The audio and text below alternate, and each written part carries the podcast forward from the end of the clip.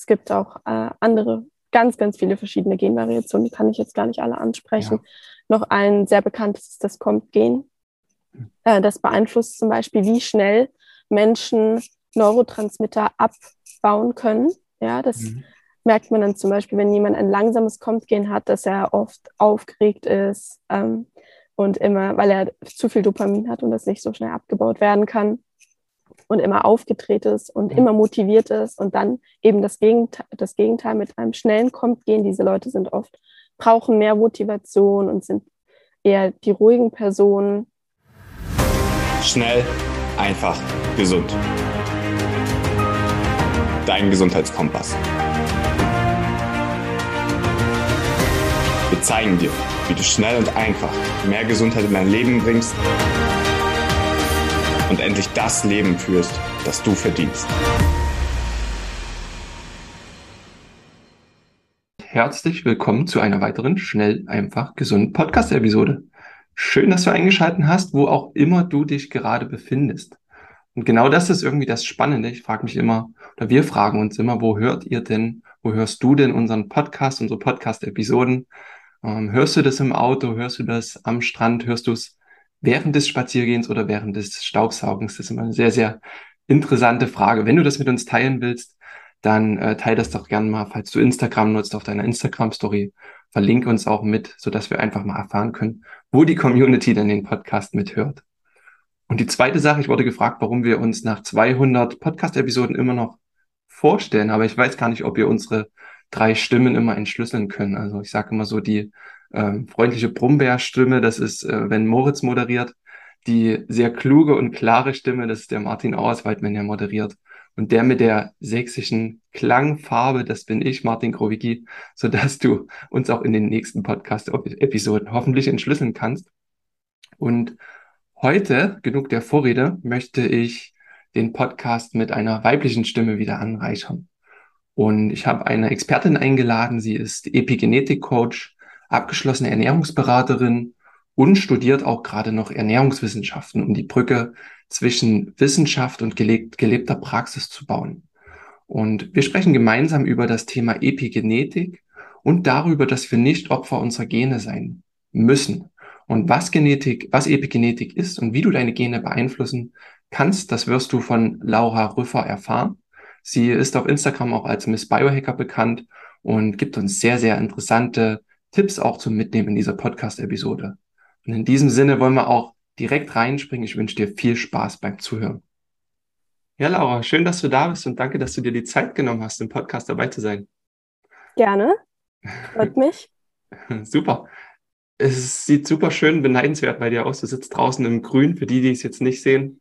Ähm, schöne grüne Bäume im Hintergrund. Ähm, also sehr, sehr authentisch. Die Sonne scheint, du sitzt im Schatten. Ich hoffe, wir schaffen das, dass in den 30 Minuten Podcast ungefähr jetzt ähm, die Sonne dich nicht äh, zu sehr aufwärmt. Definitiv. Ähm, ich ich habe dich schon vorgestellt jetzt äh, in der Einleitung, aber wenn dich deine Eltern oder deine Großeltern fragen, was du den ganzen Tag so beruflich treibst, wie würdest du das beschreiben? Äh, das ist ganz, ganz unterschiedlich. Also ich habe viele verschiedene Themengebiete, an denen ich arbeite mein Hauptaugenmerk im Augenblick liegt aber immer noch auf dem Studium und auf Scientific Research. Also das, was ich größtenteils am Tag mache, ist tatsächlich Studien lesen zu den Themen, an denen ich gerade arbeite ja. und äh, wissenschaftlich arbeiten. Ähm, wenn ich aber mit Kunden arbeite, dann ist das natürlich, ich mache das im Moment alles per Zoom. Also ich arbeite eins zu eins mit Kunden, habe aber auch Firmenkunden, mit denen ich zusammenarbeite, für die ich ähm, zum Beispiel wissenschaftliche Texte schreibe und äh, Ernährungsprogramme entwickle. Jetzt im September gebe ich meinen ersten Workshop über das Thema Ernährung in München. Ähm, also das mache ich auch. Also es sieht sehr vielfältig aus bei mir. Super, ein bunter Alltag wie bei uns auch. So macht es am meisten Spaß und vor allem auch die Brücke zu schlagen zwischen Wissenschaft, also trockener Wissenschaft und das Ganze dann auch in praktisch umsetzbare Tipps zu übersetzen. Das ist, denke ich, so ähm, auch eine Stärke von dir, dann auch sehr schön. Und ähm, passt auch das Thema ganz gut. Also das Thema lässt natürlich auch viel Raum, was wir heute machen wollen. Wir wollen, wie gesagt, über Epigenetik sprechen und auch so ein Stück weit sind ja zwei Seiten. Einerseits ist es ein Thema, was sehr gut ist, weil wir nicht Opfer unserer Gene sein müssen. Andererseits kann es einigen Leuten auch die Ausreden nehmen, weil es oft, oft so gesagt wird, es liegt an meinen Genen. Ähm, ich kann Stimmt. da nichts machen, ich lebe einfach so weiter, wie es ist. Ne? Genau, ja, das sehe ich auch so. Also Epigenetik ist ja, wie sich unsere Lifestyle-Entscheidungen mhm. auf unsere Genexpression auswirken. Und äh, damit meine ich, wie sich unser Schlafverhalten, mhm. unser Essverhalten, unsere Bewegung, ähm, zirkadianer Rhythmus, also wann gehe ich ins Bett, wann stehe ich auf, wie lang, wie oft bin ich draußen unter natürlichem Licht. Und ähm, ja, auch andere Faktoren, wie zum Beispiel das Sozialleben, Oxytocin, ähm, wie, wie oft verbringe ich Zeit mit Menschen, die ich mag, wie oft bin ich gestresst, all das spielt damit rein. Und das beeinflusst letztendlich, wie sich unsere Gene auswirken in unserem Körper und welche Gene an- und abgeschaltet werden. Ja, das beschreibt Epigenetik schon mal ganz gut. Das sagt unsere Lifestyle-Entscheidung, also die, sagen wir auch Reize, die wir unserem Körper jeden Tag aussetzen, das jetzt mal umschrieben, was du gesagt hast, ähm, sorgt eben dafür, dass bestimmte Gene an- oder ausgeschaltet werden. Ich hatte auch mal ein schönes bildliches Beispiel bekommen, ich glaube von Akuma Saningong, der hatte gesagt, es ist wie bei einem Computer. Also der Computer hat die ganze Technik, da ist alles drauf. Aber entscheiden äh, tun im Endeffekt die Software, die wir da drauf spulen, äh, die entscheidet, was nun abgelesen wird und welche Leistung abgerufen wird. Und so funktioniert Epigenetik irgendwie auch. Ne? Für die ich sage auch immer ganz gerne, für die, für die Frauen, die gerne kochen, äh, man kann sich das so vorstellen, dass man äh, ganz viele verschiedene Rezepte zu Hause hat und die sind alle da und die kann man alle kochen, wenn man möchte. Das geht aber nur, wenn man auch die Zutaten dafür da hat. Und man muss ähm, natürlich das Wissen haben, um das Rezept zu kochen. Man muss also die Anleitung, man braucht die ganzen Zutaten und die Utensilien dafür. Und wenn man das nicht hat, dann kann man eben nur bestimmte Rezepte kochen. So das ist immer schön, was mit Essen und Kochen zu umschreiben. Ja, gut. das stimmt. Du hast auch schon in den Mund genommen, dass wir Gene an- und ausschalten können. Das klingt jetzt ein bisschen ähm, flach plakativ, aber was bedeutet das Ganze? Das Ganze bedeutet, also wir können jetzt nicht sagen, ich möchte dieses Gen an- oder ausschalten, aber es zeigt sich, dass sich verschiedene Lifestyle-Entscheidungen eben auf unsere Gene auswirken. Und das bedeutet, der, der Prozess, der nennt sich Methylierung. Größtenteils, es gibt auch andere Möglichkeiten, Gene an- und auszuschalten, wie Acetylierung, aber größtenteils ist es die Methylierung der Gene. Und das bedeutet, dass eine Methylgruppe aus der Nahrung auf ein Gen gesetzt wird. Und es gibt die Methylierung und die Demethylierung. Bei der Methylierung wird das Gen ausgeschaltet, wenn sich die Methylgruppe an das Gen setzt. Und bei der Demethylierung wird das Gen angeschaltet. Mhm. Und ich gebe jetzt mal ein Beispiel, damit man sich das besser vorstellen kann. Zum Beispiel blaues Licht, ähm, also künstliches Blaulicht. Wenn man dem am Abend ausgesetzt ist, ähm, ist in der Lage, das Gen abzuschalten, das für das Melatonin kodiert. Und das bedeutet, wenn wir am Abend unter blauem Licht sind, das geht ziemlich schnell. Also es dauert nicht irgendwie Tage, bis so ein Gen an- oder abgeschaltet ist. Es kann hm. Sekunden gehen. Ähm, und das Blaulicht führt eben dazu, dass das Gen äh, nicht äh, angeschaltet werden kann für das Melatonin und dann haben wir Schlafprobleme. Und ja, und dazu, also alles, was man macht, egal mit wem du sprichst, ähm, alles, was dich umgibt, dein ganzes Umfeld, wirkt sich auf deine Genexpression aus. Und das entweder zum Guten oder zum Schlechten. Ja, und genau das ist es, ähm, worum es auch gehen soll, heute zu schauen, welche Hebel haben wir, das, sag mal, das Gute ähm, eher hervorzurufen und die negativen Einflüsse, sage ich mal, die dunkle Seite der Gene ein, ein Stück weit herunterzufahren dann, ne, und da einen Einfluss zu nehmen. Du hast jetzt schon gesagt, so die Hebel, die wir in der Hand haben, ist einerseits äh, die Ernährung, weil du gesagt hast, wir nehmen es über die Ernährung auf. Ähm, wie genau kann sich unsere Ernährung noch darauf auswirken, dass wir das Beste, sag mal, aus unseren Genen rausholen? Also es gibt den sogenannten Methylkreislauf. Das ist der Kreislauf, bei dem die Gene an- und abgeschalten werden. Und da spielen verschiedene Nährstoffe eine ganz große Rolle. Hm. Und ähm, wie gesagt, diese Methylgruppen, das ist eben unser universeller Methylgruppenspender im Körper. Das SAMI, S-Adenosylmethionin. Mhm. Und dafür sind eben bestimmte Stoffe ganz wichtig. Und ich kann dir sagen, dazu zählen zum Beispiel als Ausgangsstoff Methionin, eine Aminosäure. Mhm. Dann das Vitamin B12 ist ganz, ganz wichtig, das aktive Vitamin B12. Es gibt einen Unterschied. Es gibt das methylierte Vitamin B12 und das unmethylierte Vitamin B12. Also wenn man ähm, B-Vitamin-Supplemente kauft, würde ich immer darauf achten, dass da ein Methyl davor steht, sowohl bei dem Vitamin B12 als auch bei Vitamin B9, Methylfolat. Ganz wichtig für den Methylkreislauf, weil sonst ähm, nehmen wir diese Supplemente zu uns, die uns eigentlich helfen sollen beim Methylieren. Das Problem ist, wenn denen schon die Methylgruppe fehlt, dann muss an einer anderen Stelle wieder eine Methylgruppe weggenommen werden. Ja. Und das kann dann negative Auswirkungen haben, vor allem wenn man das auf ähm, lange Zeit nimmt. Also wenn man B-Vitamine supplementiert, immer darauf achten, dass sie methyliert sind. Ähm, genau, also B Vitamin B9, Vitamin B12, Vitamin B2 mhm. ist auch wichtig, sowie Cholin und äh, verschiedene Aminosäuren. Ich sage immer, wenn man darauf achtet, sich sehr ausgewogen zu ernähren, mhm. genug ähm, tierische Lebensmittel zu essen, weil diese Nährstoffe sind größtenteils in tierischen Produkten zu finden. Deswegen haben Veganer oder äh, Vegetarier oft Methylierungsprobleme.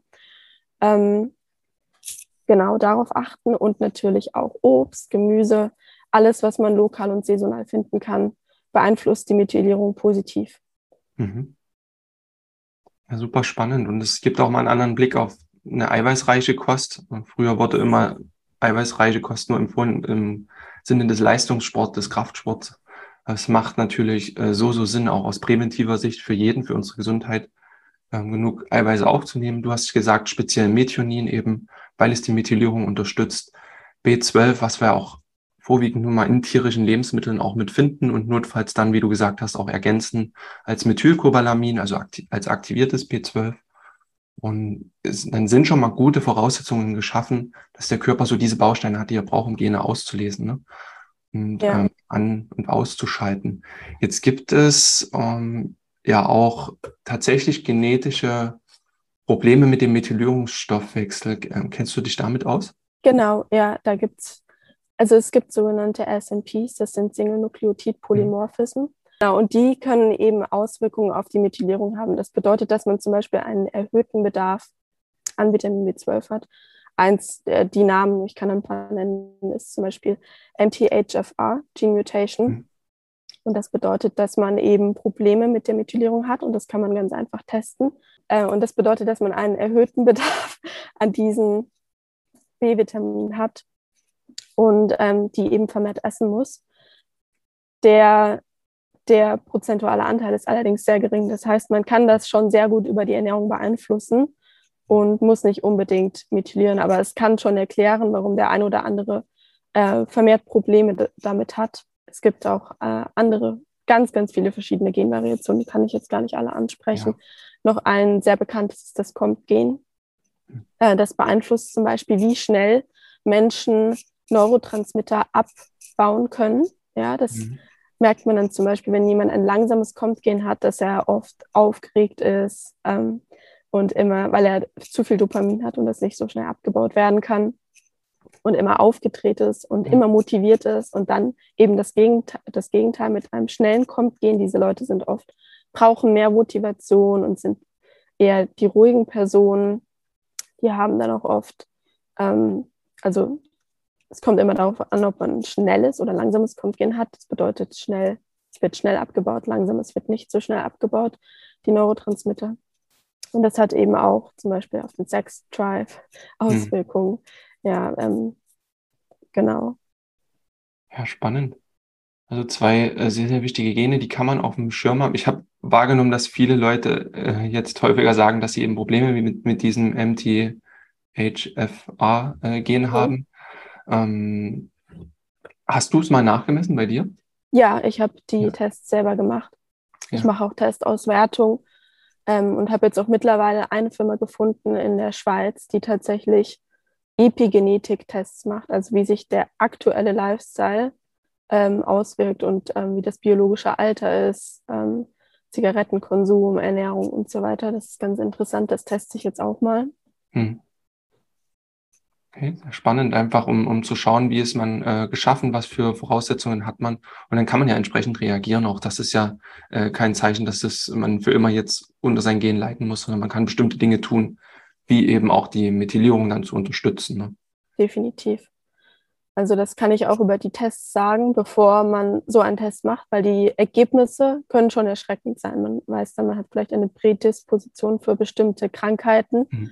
Und ähm, ich sage immer, die Gedanken können ja auch Gene an- und abschalten. Das ist auch Part der Epigenetik, dass nur ein Gedanke, ob der jetzt negativ oder positiv ist, mit den Hormonen, die dieser Gedanke auslöst, ob das Stress ist, kann Gene ab, an- und abschalten, zum Negativen oder zum Positiven. Und wenn man jetzt auf dem Papier sieht, schwarz auf weiß, okay, ich habe die Prädisposition für Krebs, hm. dann kann das schon viele negative Gedanken auslösen, Angst hm. davor, dass man es bekommt. Und wenn man dafür eher anfällig ist, das bedeutet, wenn man anfällig ist, Angst zu haben über solche Ergebnisse und das zu sehen, dann würde ich das der Person eher nicht empfehlen, sondern Interventionen schon von Anfang an zu ergreifen. Das bedeutet, den Lifestyle so zu optimieren, ähm, dass man das, was man dann sowieso machen würde, also vermehrt B-Vitamine essen, mal Organfleisch essen, Leber ist zum Beispiel sehr hoch in B-Vitamine und Cholin. Ähm, eigentlich das perfekte Lebensmittel für optimale Methylierung, kann man so sagen. Ähm, genau. Ähm, und einfach schon von Anfang an den Lifestyle so umstellen, dass die Krankheit gar nicht ausbricht. Ja, es waren zwei wertvolle Gedanken, auch dass du sagst, wenn man weiß, man ist anfällig für solche Testergebnisse, weil das nämlich auch war, dass tatsächlich viele Klienten so ein bisschen erschrocken sind. Man muss das nicht tun, man kann auch einfach präventiv arbeiten. Das finde ich eine wichtige Botschaft. Und es ist toll, wir haben in jeder Podcast-Episode das Wörtchen Leber und du hast es jetzt eingebracht. Es ist schön, wenn, das von einer Frau kommt. Und ich weiß, dass du, ich sehe das auf deinem Instagram-Account, dass du sehr, sehr ähm, pro Leber bist und das ist einfach ein schönes Zeichen. Ja, also Leber oder auch andere Organe, nicht nur die Leber, ja. Ähm, sind sehr, sehr nährstoffreich. Deswegen einmal pro Woche mindestens Leber essen ist gut. außerhalb der Ernährung oder außer dir fällt zum Ernährungsbereich noch was ein? Was haben wir noch für Hebel, um unsere Epigenetik zu beeinflussen? Ähm, also bei der Ernährung kann ich noch im Allgemeinen sagen, natürlich sehr proteinreiche Ernährung hm. und vorzugsweise, wie ich schon erwähnt habe, kein Pflanzenprotein, sondern ähm, tierisches Protein ist ganz wichtig, wegen den essentiellen Aminosäuren und der biologischen Wertigkeit. Äh, wie gesagt, auch die Ausgangssubstanz dafür ist ja auch das Methionin zum Beispiel ein Pflanzenprotein, das mir einfällt, hoch in, in Sesam. Wenn man das ab und an mal isst, ist viel Methionin drin, aber auch ähm, Fleisch, Fisch ähm, und andere tierische Produkte vermehrt einbauen. Und deine zweite Frage war Lifestyle-Entscheidungen, richtig? Ja, was wir sonst noch für Hebel haben jetzt außerhalb des Ernährungsbereichs. Ähm, den ganzen Lifestyle optimieren. Das bedeutet regelmäßig bewegen. Und viele Leute denken immer, okay, wenn sie irgendwie drei, viermal die Woche ins Fitnessstudio rennen, dann sind sie safe. Aber es hat sich sogar gezeigt, vielleicht kennst du den Kelly Starrett, der hm. hat, wäre dein geschmeidiger Leopard. Und der hat ja die Aussage gemacht, dass jemand, der raucht und einmal pro Stunde rausgeht und sich bewegt, gesünder ist langfristig als jemand, der den ganzen Tag sitzen würde und vielleicht nur einmal am, äh, dreimal pro Woche zum Sport geht. Es ist natürlich wahrscheinlich auch ein bisschen übertrieben. Äh, ich will hier nicht das Rauchen promoten, aber das zeigt, dass Bewegung ganz, ganz wichtig ist und die meisten Leute eben den ganzen Tag sitzen, sitzen, sitzen und sich zwischendrin nicht mehr bewegen, dann vielleicht dreimal pro Woche zum Sport gehen. Was aber viel, viel wichtiger ist, sind diese ganzen Mikrobewegungen. Ja, anstatt den mhm. Aufzug mal die Treppe zu nehmen, ähm, einfach mal vielleicht zwischendrin aufstehen, zehn Liegestütze machen, zehn Squats machen ähm, oder einfach vor, je, vor oder nach der Mahlzeit zehn Minuten spazieren gehen. Das kann eigentlich jeder integrieren. Aber oft ist man einfach zu bequem und denkt sich, ja, ich gehe später ins Fitnessstudio. Ähm, genau. Ähm, also das ist noch ganz, ganz wichtig. Auch Stress, einer der größten Faktoren, zu viel Cortisol. Das schnürt unseren Zellen die Blutversorgung ab führt zu hypoxischen Zuständen in der Zelle und wenn die Zelle hypoxisch ist, dann kommen keine Nährstoffe mehr rein oder raus und dann kann das zum Zelltod führen, zu viel ähm, Laktat in dem Bereich und das ist dann die beste Voraussetzung für Krebs. Okay, das ist jetzt gerade etwas übertrieben dargestellt, aber das ja, ist im Endeffekt die, die ähm, Kaskade, wie Krebs auch entstehen kann, ja, wenn die mhm. Zelle von Nährstoffen ähm, entzogen wird und zu viel Laktat sich bildet. Am Ende ist es, das höre ich jetzt raus, einfach die Summe der guten Lifestyle-Entscheidungen, also das, was sich am Ende des Tages aufsummiert. Genau. Wir alle haben bestimmte Gewohnheiten, die uns auch mal nicht so gut tun, also die tatsächlich auch mal Stress fördern oder jeder hat irgendeinen Laster, sei es Schokolade zu futtern oder der ein oder andere raucht vielleicht trotzdem. Aber am Ende wenn die gute Seite sehr, sehr stark überwiegt, haben wir damit einen sehr, sehr positiven Einfluss. Ne?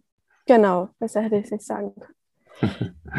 ich finde die Mindset-Themen, die du angesprochen hast, auch noch sehr, sehr spannend dass wir über unsere Gedanken eben auch einen Einfluss haben und dass du auch erklärt hast, dass der Weg zum Beispiel über unsere Hormone ist, die wiederum ähm, die Gene beeinflussen können und auch über unser Cortisol. Was sind so deine täglichen Mindset-Gewohnheiten oder Tipps, die du anwendest, ähm, dass du das einfach abdeckst? Also was ich täglich mache und was mir extrem hilft, das ist natürlich für jeden unterschiedlich, ist, ich gehe morgens und abends immer spazieren mhm. und höre entweder Musik an, die ich mag, oder so einem Podcast. Und ähm, die, es baut sich einfach ein Druck auf, wenn wir viel ähm, in die kurze Distanz schauen. Und das macht eigentlich jeder. Also sobald wir in der Großstadt wohnen, sobald wir irgendwie viel am Bildschirm arbeiten, am Handy sind, schauen wir in die kurze Distanz. Und auch wenn wir das nicht als Stress wahrnehmen, mhm. unser Nervensystem nimmt das als Stress wahr. Ja, wir müssen ab und an wirklich in die Ferne schauen, in die weite Distanz schauen, weil da denkt unser Gehirn, oh cool, das muss ich mir nicht merken, das ist ganz weit da hinten und das bringt äh, das Nervensystem runter. Ja, und das okay. bringt das Cortisol runter. Und deswegen hat äh, allein, wenn man nur zehn Minuten rausgeht und wirklich versucht, äh, zu dem weit entferntesten Punkt zu schauen, den man sehen kann, das entspannt schon das Nervensystem, weil wir das brauchen. Und meistens gucken wir heute irgendwie vier Stunden äh, aufs Handy direkt nach vorne und dann wieder vielleicht zehn Minuten in die Ferne und das reicht einfach nicht. Hm. Und deswegen sind auch gerade so Erkrankungen wie Myopia, ich weiß nicht, wie das in Deutsch ist, äh, ähm, wenn man nicht gut in die Ferne schauen kann. Ja, okay, ja. Ich sage jetzt mal Kurzsichtigkeit. Ja, genau, Kurzsichtigkeit, aber da gibt es ja auch diesen Fachbegriff. Ähm, auf jeden Fall, äh, deswegen wird ja auch das, äh, ich glaube, jeder Zweite hat das mittlerweile. Mhm zumindest eine leichte Form davon. Und das ist nur, weil wir einfach die ganze Zeit ähm, auf Bildschirme starren und scrollen und scrollen und Instagram addicted sind, einige Leute. Ja. Oder einfach Social Media addicted. Genau, also das, das auch ist in der, in der Schulzeit an. Also bei mir war es auch in der Schulzeit an, weil du immer nur auf ein Blatt Papier starrst und ja. Wenn du weit vorne aber, sitzt, nur auf die Tafel. Das stimmt. Aber selbst da hat man noch den Vorteil, wenn man hinten sitzt, dass man da noch in die Fahne schaut. Aber schau ja. mal heute, wenn du zum Beispiel in der U-Bahn fährst oder irgendwie öffentliche Leben, öffentliche Lebensmittel, öffentliche Verkehrsmittel. Ähm, jeder schaut irgendwie nur noch auf seinen Bildschirm, keiner schaut mehr in die Fahne. Deswegen, das ist so mein bester Tipp, wirklich, ja. um diesen Druck loszuwerden und das, Zent äh, und das Nervensystem zu entlasten, ähm, wirklich mal rausgehen in die Natur spazieren und auch mal den Bildschirm ausschalten, äh, mal ein echtes Buch lesen, nicht nur Podcasts hören. Das kann extrem ähm, entspannen. Auch ja, wenn Buchlesen jetzt wieder in der kurzen Distanz ist, ja. das war gerade ein anderes Beispiel. Mm, und äh, ich mache gerne Atemübungen, Slow Breathing. Und das bringt ja ähm, auch die Herzratenvariabilität oder verbessert die Herzratenvariabilität und bringt den Herzschlag runter. Hm. Ja, zwei wertvolle Tipps. Auch das mit dem in die Ferne schauen. Ich mache das intuitiv. Ich finde es auch gut, den Arbeitsplatz, wenn man einen Büroarbeitsplatz hat oder Homeoffice irgendwie am Fenster mit zu bauen, sodass es natürlich nicht spiegelt, dass man einfach immer in die Ferne schauen kann. Das weckt enorm die Kreativität und senkt den Stresslevel, wie du auch sagst. Also sehr, sehr wertvoller Tipp. Und natürlich über die Atmung. Ne? Ja. Ich, wir hatten vorher die Frage diskutiert oder ich wollte die Frage auch stellen, wenn jetzt jemand ähm, eben eine gewisse Historie in der Familie hat, also zum Beispiel eine Brustkrebshistorie, was er dann eben tun kann, um das Ganze zu vermeiden. Und ich denke, es sind größtenteils die Tipps, die wir jetzt auch gegeben haben, ja? Oder würdest du noch ja. was hinzufügen? Also äh, mit einem Gentest kann man nochmal genauer sehen, wo die Probleme liegen und was man optimieren hm. muss. Ja, ob die Person vielleicht äh, mehr Vitamin B12 braucht, ob sie dann Methylierungsproblem hat. Aber im Großen und Ganzen sind das wirklich die ja, Lifestyle-Entscheidungen, die ich vorher schon angesprochen habe, guter Schlaf, einfach so zu leben, wie unsere Vorfahren es getan hätten, im größten Teil, ja, mehr in der Natur sein. Die meisten Menschen sind heute mindestens 90 Prozent vom Tag drinnen und nicht mehr draußen. Und wenn man sich mal die Urvölker anschaut, die noch im Busch leben, da gibt es diese ganzen Erkrankungen nicht. Die haben, das ist einfach, man kann sagen, das sind Lifestyle-Erkrankungen. Hm. Und natürlich bei den, die meisten Sachen haben wir noch immer in der Hand. Also die meisten Lifestyle-Faktoren haben wir noch selber in der Hand, wie Bewegung, Licht, Schlaf, Ernährung. Aber diese ganzen Umweltgifte, die wir haben, ähm, wie zum Beispiel in der Großstadt, das, da kann man dann natürlich nichts machen. Auch EMF spielt eine ganz, ganz mhm. große Rolle. Ähm, da hat sich, habe ich letztens wieder gelesen, da kam ein Studio raus, dass wenn man, ich glaube, sechs Stunden am Tag an seinem Handy ist, also Bildschirmzeit, ähm, dass sich äh, auf zehn Jahre die Tumorwahrscheinlichkeit um 50 Prozent erhöht. Wow. Ich glaube, das war so, also irgendwie sowas in die Richtung. Nagel mich nicht drauf fest. Ähm, genau, also das macht schon. Ja, ich habe vor Schreck gleich meinen Fuß auf die Erdungsmatte gestellt. Oh, sehr gut. Ja, sowas hilft natürlich auch. Ja. Also wirklich auch mal das Handy aus der Hand nehmen. Ähm, ich würde nie mit dem Handy am Kopf telefonieren. Ja. Ähm, immer nur mit Headset und wenn möglich auch nicht die ganze Zeit in der Hand halten, wenn man unterwegs ist. Ähm, auf Flugmodus schalten, nicht direkt am Körper haben. sollte ja. man definitiv ernster nehmen. Sehr, sehr wertvolle Tipps auch, ne? Und das ist auch an euch, äh, liebe Zuhörer, liebe Zuhörerinnen. Hier sind immer so kleine Tipps verpackt. Schreibt euch die auf. Äh, was ihr umsetzen wollt, ist immer ein Buffet, Buffet an Ideen und hört solche Folgen auch einfach zweimal an, weil irgendwas überhört man immer noch mal. Ist immer sehr, sehr wertvoll was hier so zwischendrin äh, lauert. Und um nochmal auf die Frage davor einzugehen, ähm, mit der, mit der Brustkrebshistorie, fand ich den Tipp gut. In dem Falle macht es eventuell Sinn, nochmal zu schauen mit einem Gentest, wo können denn die Ursachen liegen, die Probleme liegen und auch dann auf die Gewohnheit zu achten. Oft entwickeln sich auch Historien, weil wir einfach die Gewohnheiten ähm, unserer Vorfahren ein Stück weit nachleben. Ne? Ja. Dann noch eine Frage. Du, ich weiß, dass du dich beschäftigst mit dem, wo du leben willst und in welcher Umgebung du leben willst. Beschreib mal so eine Umgebung, in der du leben wollen würdest, wo du sagst, das ist ähm, aus epigenetischer Sicht sehr, sehr gesund für dich. Ähm, also zum einen, und damit habe ich mich erst letztens beschäftigt, ich äh, bin auch ähm, oft gereist in der letzten Zeit und äh, was mir dabei auch aufgefallen ist, dass wir tatsächlich am besten da gedeihen, tatsächlich, wo unsere Gene auch herkommen. Ja, also ich würde jetzt zum Beispiel nicht so gut am Ecuador gedeihen, äh, in Ecuador gedeihen ähm, ähm, oder in der Nähe zum Beispiel vom Äquator. Mhm. Da hat sich gezeigt, dass die Leute da ganz andere ähm, Nährstoffe brauchen, äh, andere Lichtverhältnisse brauchen, natürlich, macht ja auch total Sinn. Also zum einen am besten auf dem Kontinent, auf dem man geboren ist, ähm, wäre optimal. Dann mhm. natürlich ähm, mit Leuten, die man mag. Also das mhm. spielt auch eine ganz große Rolle, Oxytocin, dass man umgeben ist von Leuten, die man wirklich mag. Also wenn man mal in die Vergangenheit schaut, wir hatten immer Tribes von bis zu 100 Leuten, mit denen wir unser Leben lang eigentlich ähm, zusammen waren, ja. Und wir hatten nicht mhm. diese ganzen Reize von heutzutage, dass man irgendwie jeden aus der ganzen Welt kennenlernen kann über Social Media, sondern wir hatten nur diese 100 Leute und mit denen mhm. hatten wir eine sehr enge familiäre Bindung. Und das fehlt heute ganz, ganz, ganz vielen. Und Social Media ist eben nicht enge Freunde und der enge Kreis. Und deswegen sollte man dort wohnen, wo man diesen engen Kreis auch hat oder sich zumindest mit seiner Familie irgendwie ja. umgibt. Das ist ganz wichtig ähm, und oft unterschätzt. Dann natürlich das irgendwo in der Natur. Großstädte sind eher der nicht so optimale Ort zum Leben und ich weiß, mhm. es ist nicht für jeden möglich. Ähm, aber dann kann man immer noch dafür sorgen, dass man irgendwie in die Parks geht, dass man oft rausgeht, sich in natürlichem Licht aufhält.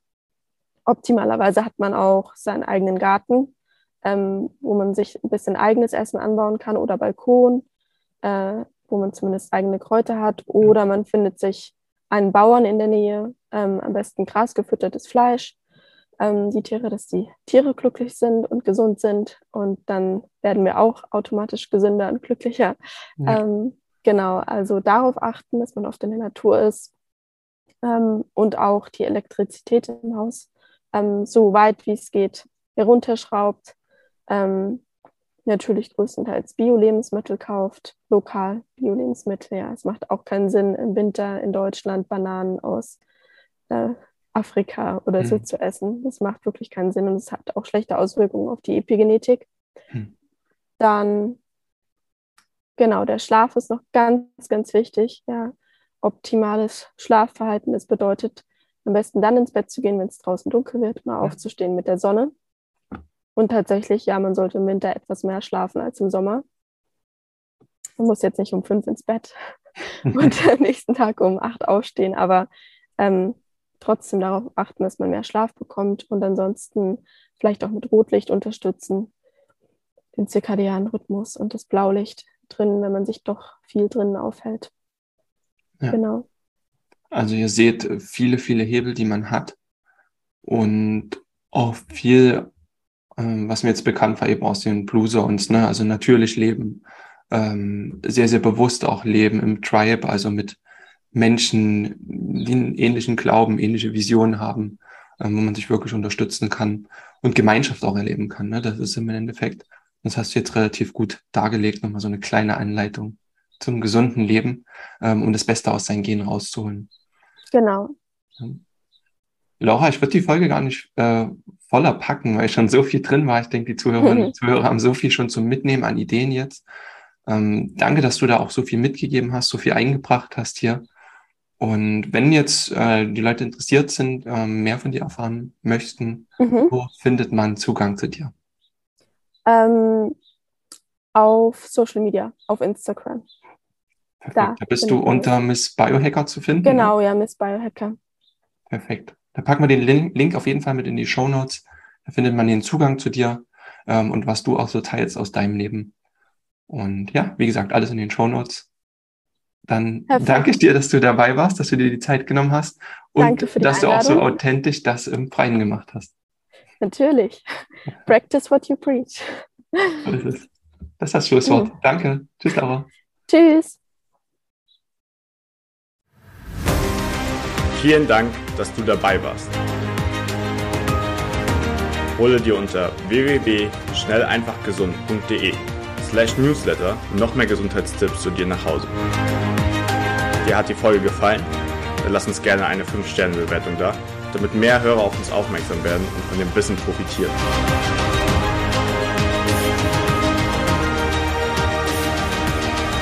Wir wünschen dir eine gesunde Woche. Dein SEG-Team.